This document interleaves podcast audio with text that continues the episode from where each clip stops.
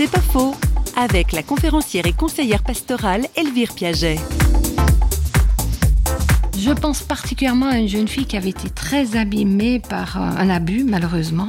Elle était terne, bloquée, handicapée dans la communication. Et là, j'ai été heureuse d'avoir une vraie bonne nouvelle à lui annoncer. C'est que Dieu était capable de la restaurer.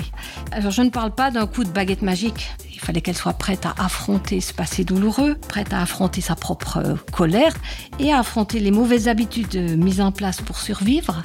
Mais de voir quelqu'un passer de cette mort à la vie, c'est vraiment une rencontre marquée dans ma mémoire. Encore récemment, en la voyant parler en public, j'étais touchée de constater la transformation et de pouvoir me dire, mais seul Dieu pouvait transformer cette femme. C'est pas faux, vous a été proposé par Parole.fm.